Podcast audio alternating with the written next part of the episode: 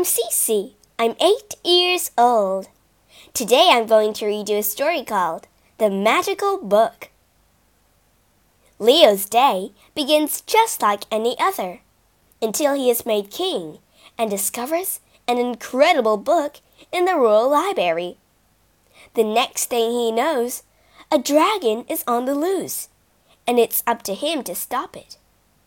This quirky magical story is based on E. Nesbit's enchanted fairy tale, The Book of Beasts. I hope you like it.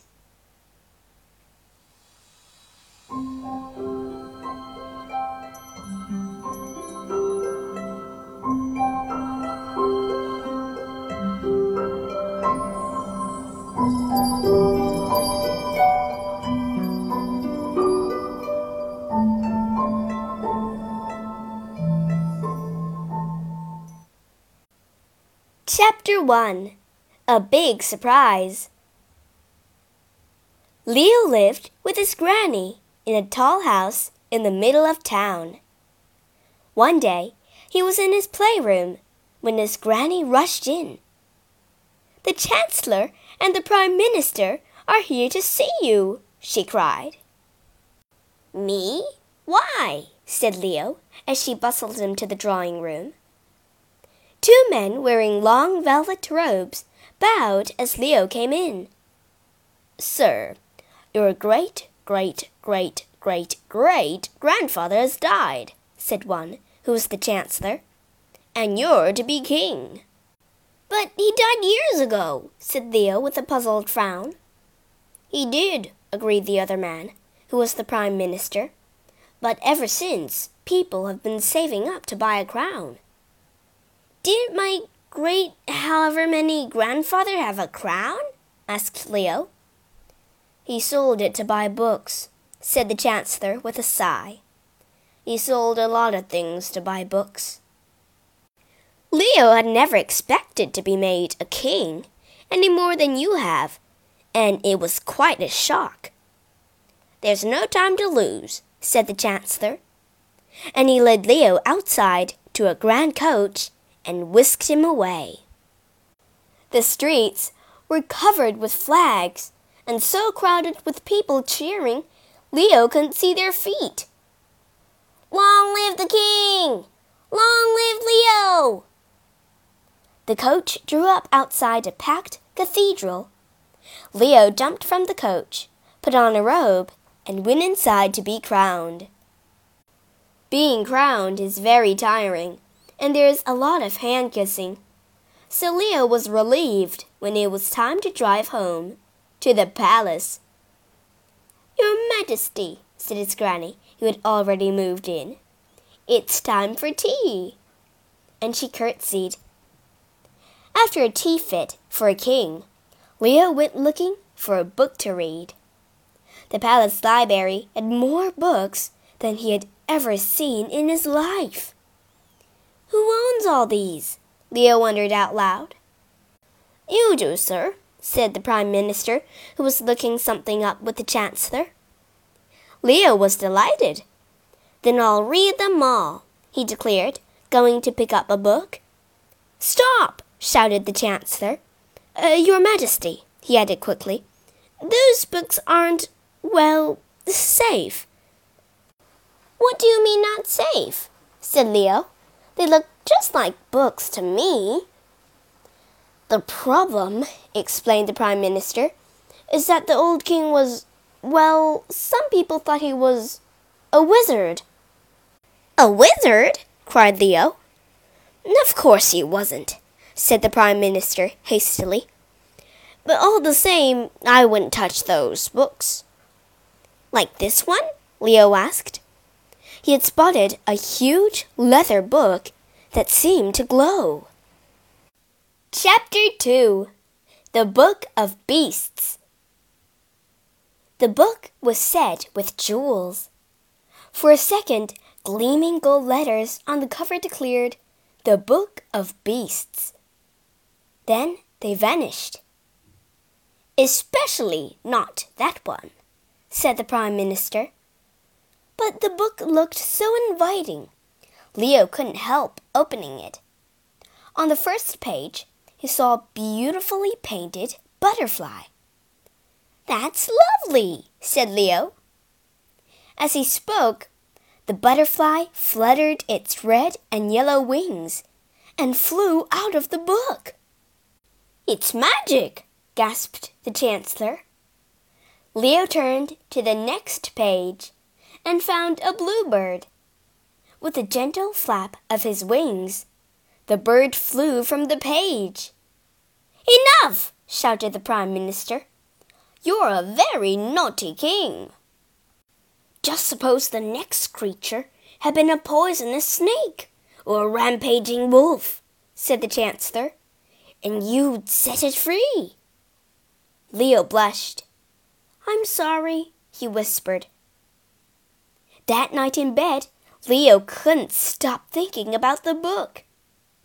I have to look at it again, he thought, and he crept down to the library in the moonlight. As quietly as he could, Leo climbed up the library ladder and reached out for the Book of Beasts. It was so heavy he nearly dropped it. Back on the ground, he opened its thick, yellowing pages. The first page was blank, and so was the second.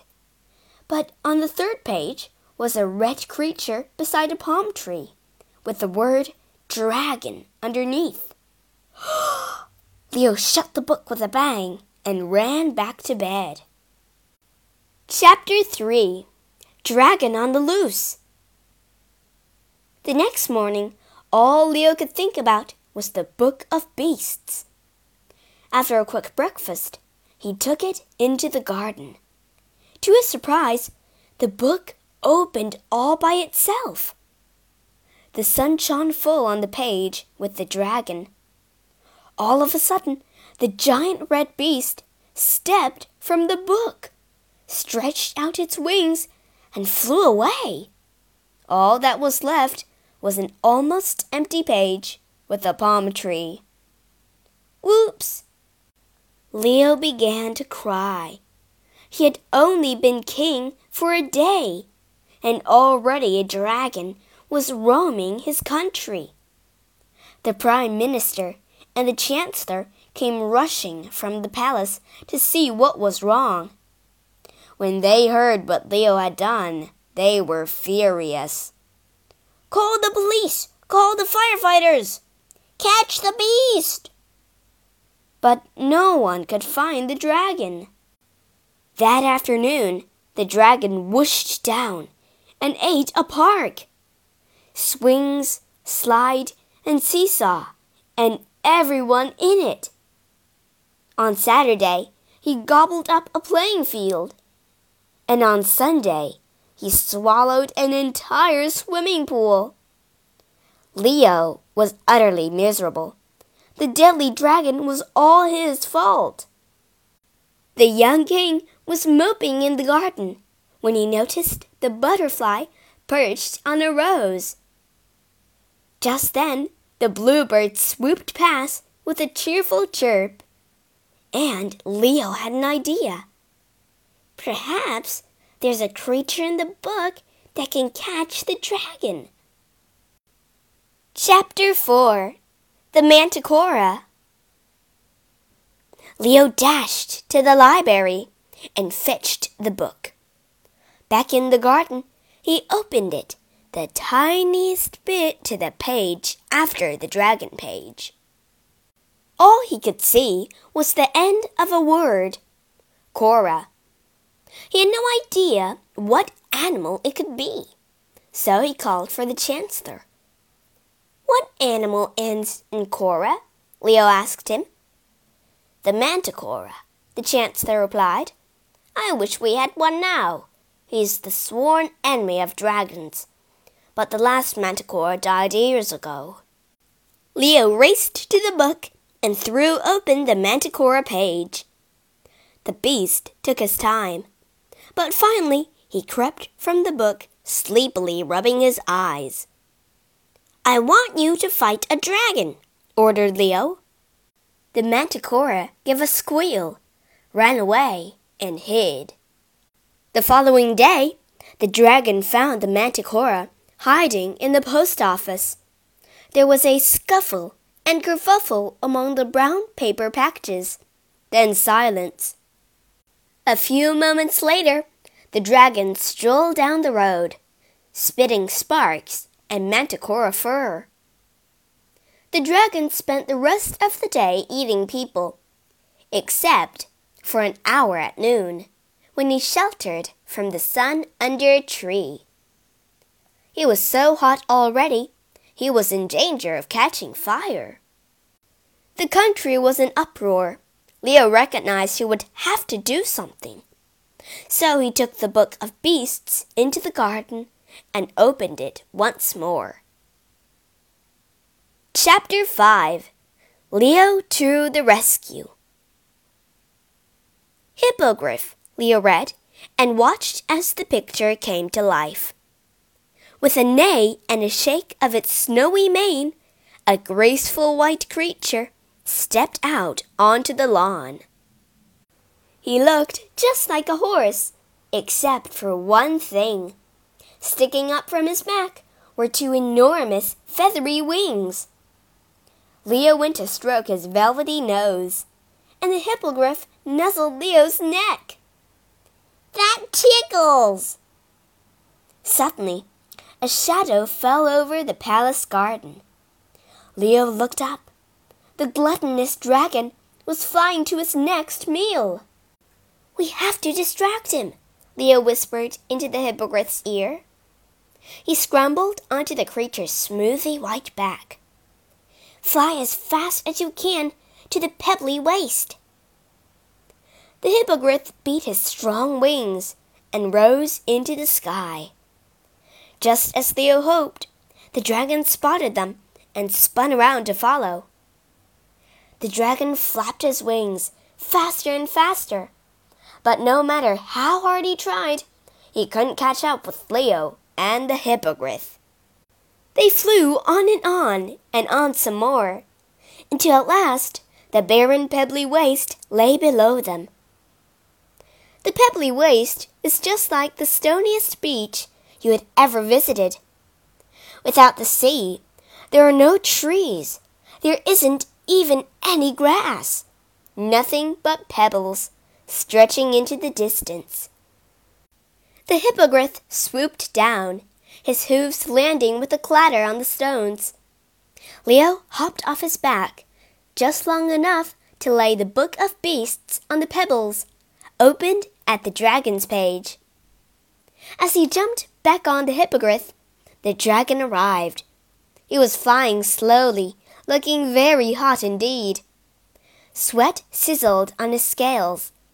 The sun was blazing fiercely, and the dragon looked around for a tree to shelter under. But the only tree he could see was the painted palm tree in the Book of Beasts. The dragon flew onto the pebbles and lay panting beside the book. The sun shone hotter than ever, and the dragon's skin began to smoke. With a desperate roar, the dragon squeezed himself back into the book and settled under the painted palm. Leo leaped from the hippogriff, snatched up the book, and slammed it shut. Got him! Holding the book tight, he turned to the hippogriff. Dear hippogriff, he began, you're the best and bravest, most. A cheer broke out, and Leo turned in surprise. Standing behind him were everyone and everything the dragon had eaten. The pebbly waste was crowded. You see, the dragon could only just fit in the book himself, so he'd had to leave everyone else outside. Dear Hippogriff, said Leo, could you carry everyone home? And the Hippogriff did. Of course, it took fifty journeys, but everyone left behind had plenty to do while they waited. The Manticora decided he would rather live in the book and crept back to his page, carefully avoiding the dragon. And the Hippogriff became a member of the royal household carrying Leo whenever he went on royal tours. As for the red and yellow butterfly and the bluebird, they're still fluttering and singing in the royal garden to this day.